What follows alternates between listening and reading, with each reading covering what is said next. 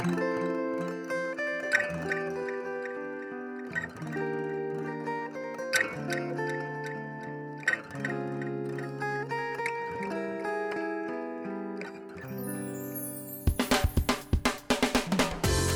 さんち夏目響のガチンコラジオ。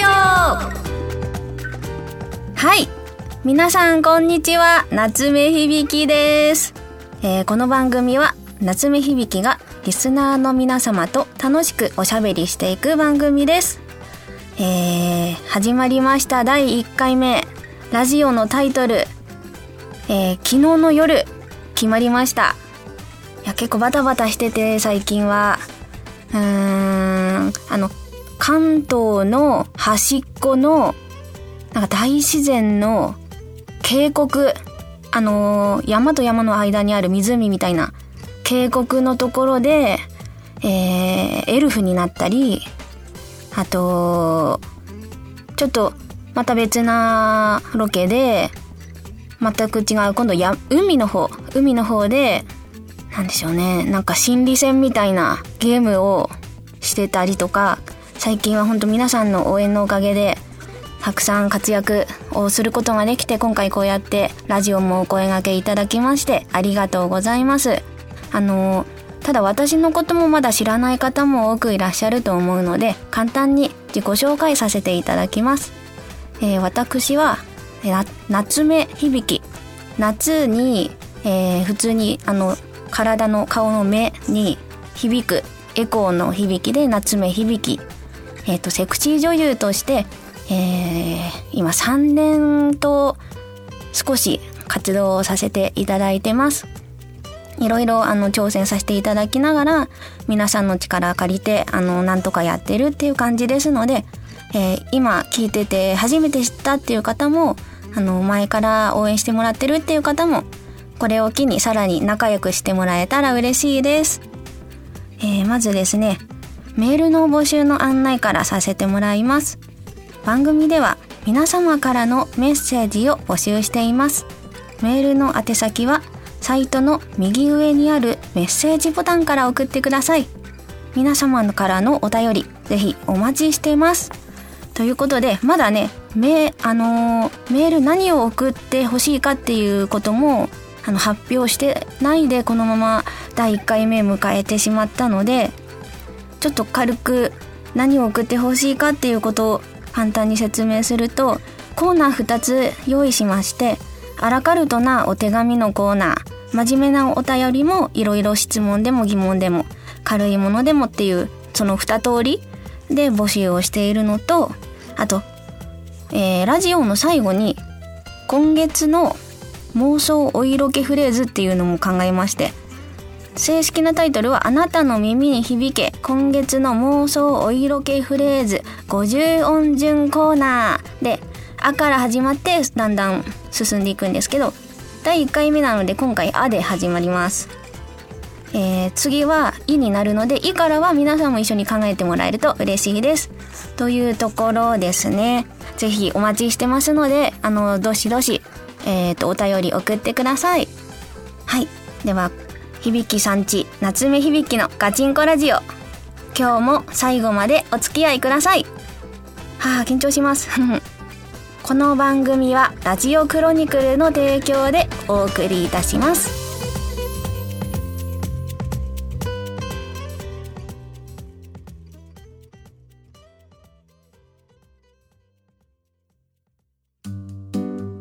アラカルトなお手紙コーナー今拍手してくれました皆さん。はい、始まります。えー、このコーナーは私夏目響がリスナーの皆様からいただいたお便りを紹介していくコーナーです。えーと、どんな内容が来てるかによるんですけど、二つに分かれて、あの、読んでいこうと思っています。1番、真面目なお便り編。2番、何でもお便り編。で、まずは、せっかくなので、真面目なお便り編、はい、一つ来てますので、読んでいこうと思います。ちょっと長いんで、早口で いきますね。ラジオネーム、P さん。響さん、こんにちは。いつも様々なことを企画し準備行動している響さんを単純にすごいなと思う同時に、とても刺激をもらっています。そんな未来を見つめて歩んでいる響さんに過去との向き合い方について質問させてください。人間誰しも過去に対して失敗や後悔があると思います。自分で選んだこう選択なら納得したり割り切れたりするものでしょう。しかし、子供の頃の不条理なこと、環境によるもののような自分で選べないことで傷ついたことはずっと大人になっても付きまとうように思います。ちょっと自分のことを語らせてもらいます。私は16歳の頃から10年間引きこもりました。高校は行きませんでした。これじゃいけないと強く思い、自室で筋トレ、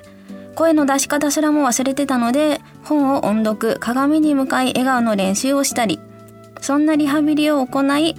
20代半ば過ぎで介護士の仕事、世間のイメージ通りのブラックと安給料で大変でしたが、周りのおかげでなんとか食らいつき貯めたお金で看護学校へ。今も資格を活かし、おじいちゃんおばあちゃんをケアしてます。脱引きこもりができて友人と旅行、恋人ができ、今までできなかったことができるようになりました。えー、空白を埋められたことに喜びを感じてます。今現在もチャレンジしたいことや目標があり、私にも未来があります。しかし過去を振り返ってしまうととても悲しくなり、あの時あんなことがなかったら自分の人生は違ったものになったんじゃないか、と、えー、私の人生を邪魔した人を呪ったりもします。人というのは多かれ少なかれ心に欠損があると思います。欠けた部分を見つめてるととても悲しくなるし、寂しくて仕方なくなってしまうもの。響さんはどう過去に向き合ってますか？何か克服する方法などありますか？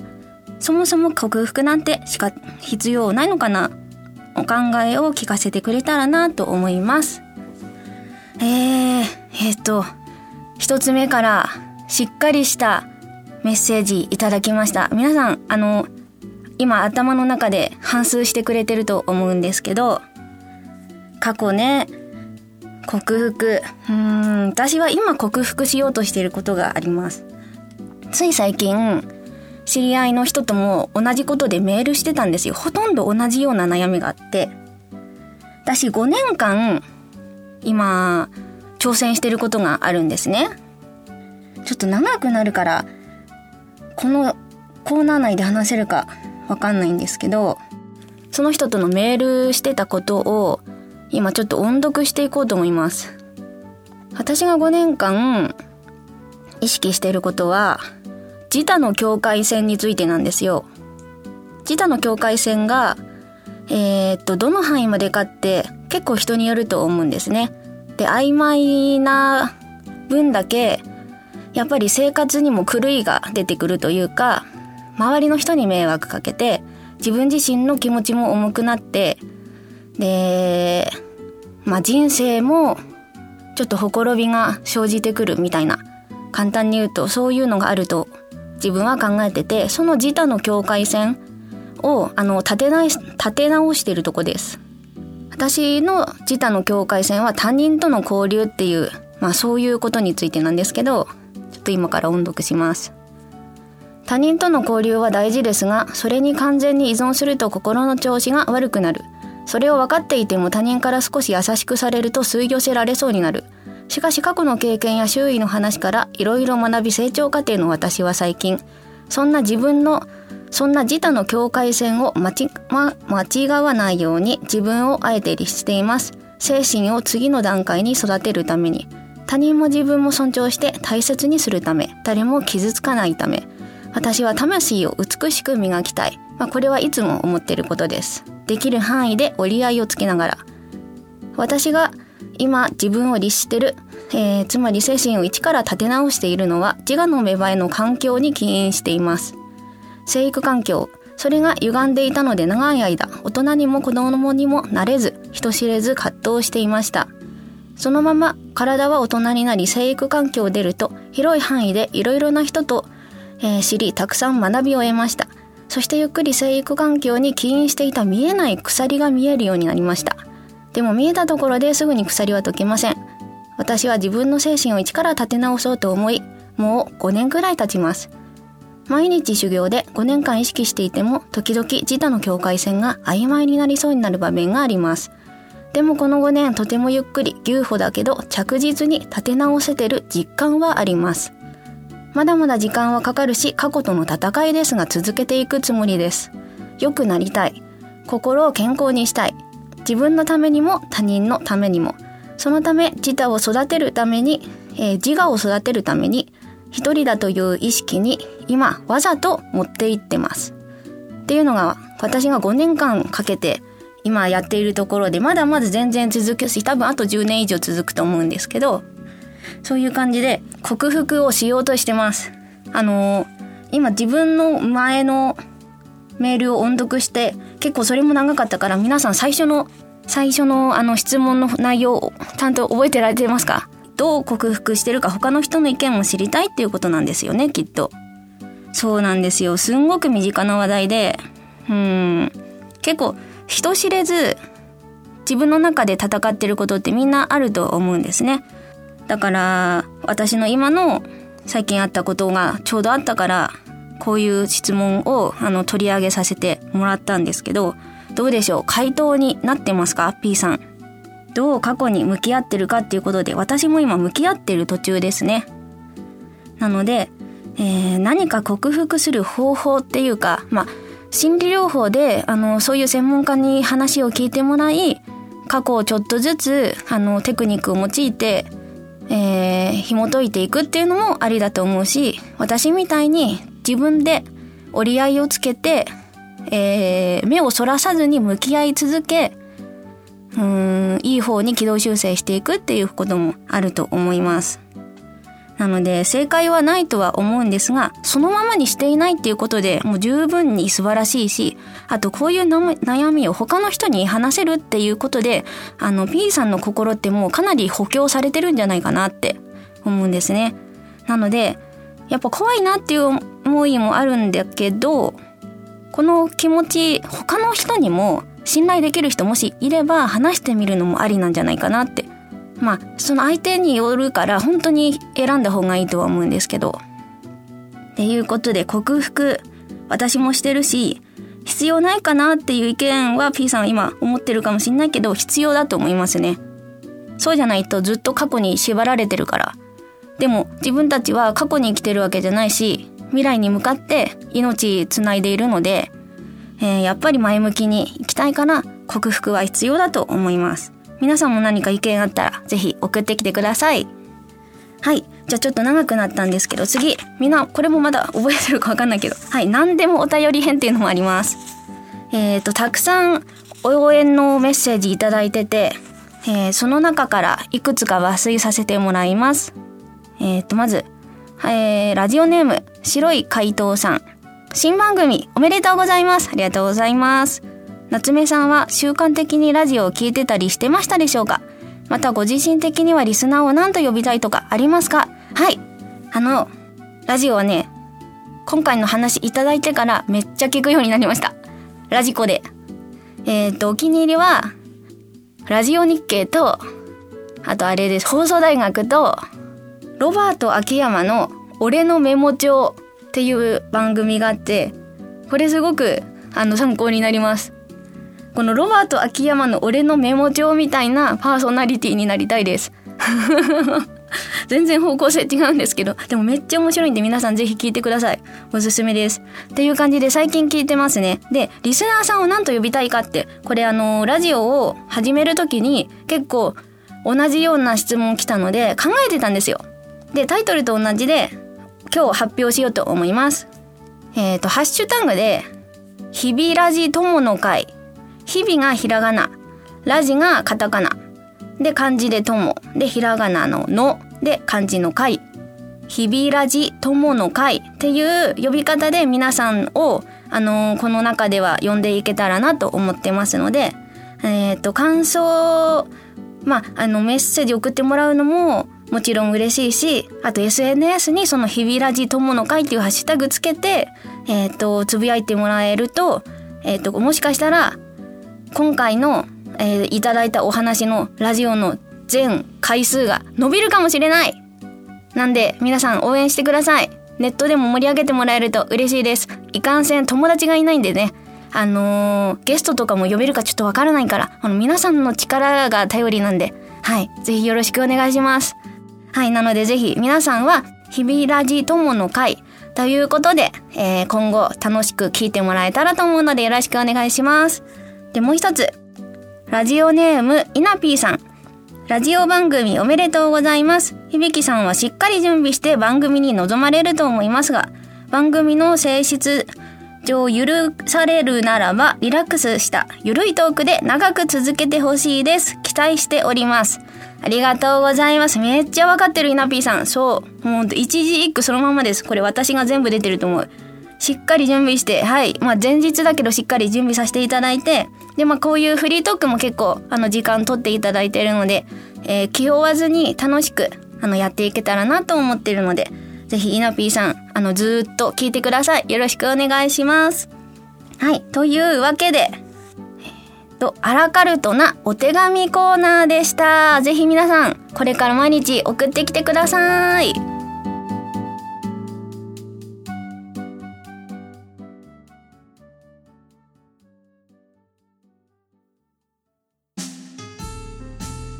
あなたの耳に響け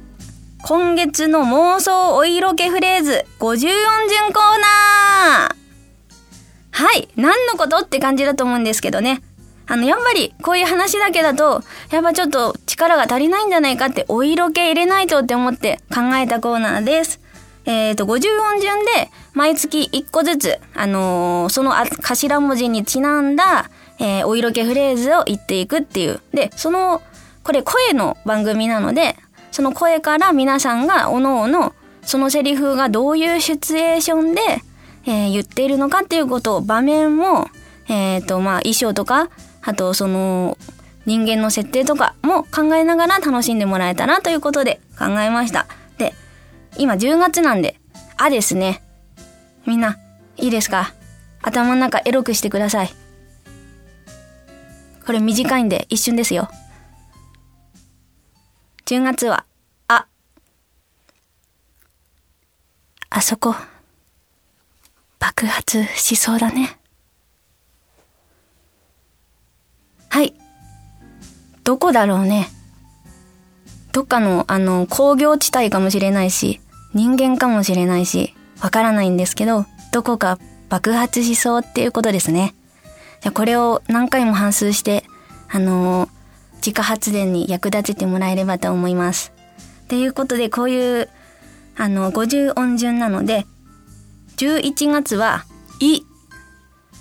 あの今日から始まったから「あ」は私が考えました「い」は皆さんがもしいいアイディアがあったらあの教えてもらえると嬉しいです夏目さんにこういうセリフを言ってもらいたいなとかあの放送コードとかに引っかからない範囲で、えー、メールを送ってもらえればと思うのでこのあなたの耳に響け今月の妄想お色気フレーズ50音順コーナー11月は「い」でえー、メール募集してるので、皆さんぜひ楽しく考えながら、えー、応募してきてください。では、もう一回ちょっと長いですね。あなたの耳に響け、今月の妄想お色気フレーズ50音順コーナーでした。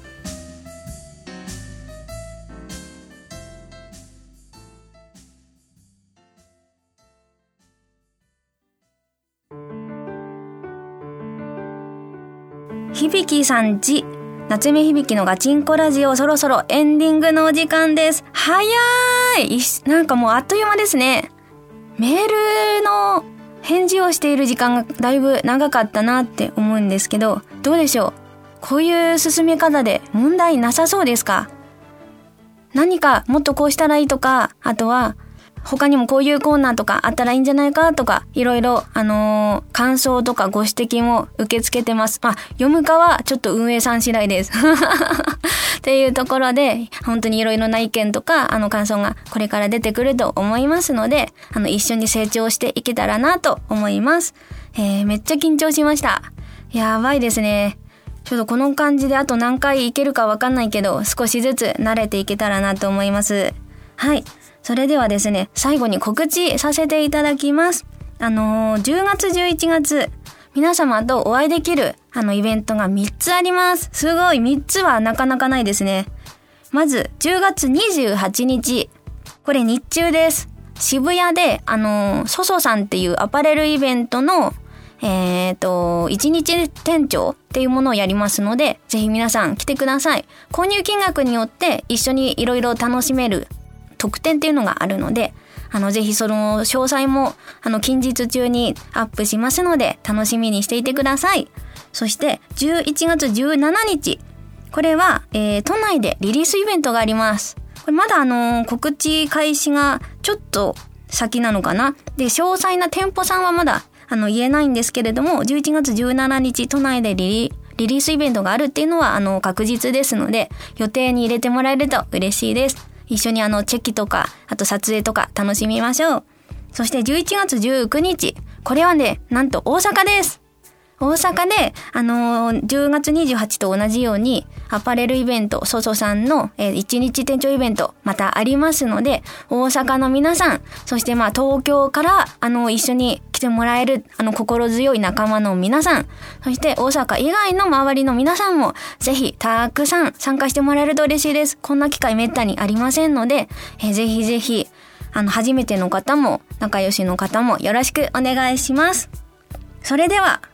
響さんち夏目響のガチンコラジオ。今日はここまでです。ここまでのお相手は、えー、実は最近まで茶碗蒸しって冷たいまま食べると思ってて、で、ついこの間、茶碗蒸しの、あの、上のところにプリントされてる鍋の、鍋の絵見て、え、温めて食べるのっていうことを最近知った夏目響がお送りしました。また次回お会いしましょうバイバーイこの番組はラジオクロニクルの提供でお送りいたしました。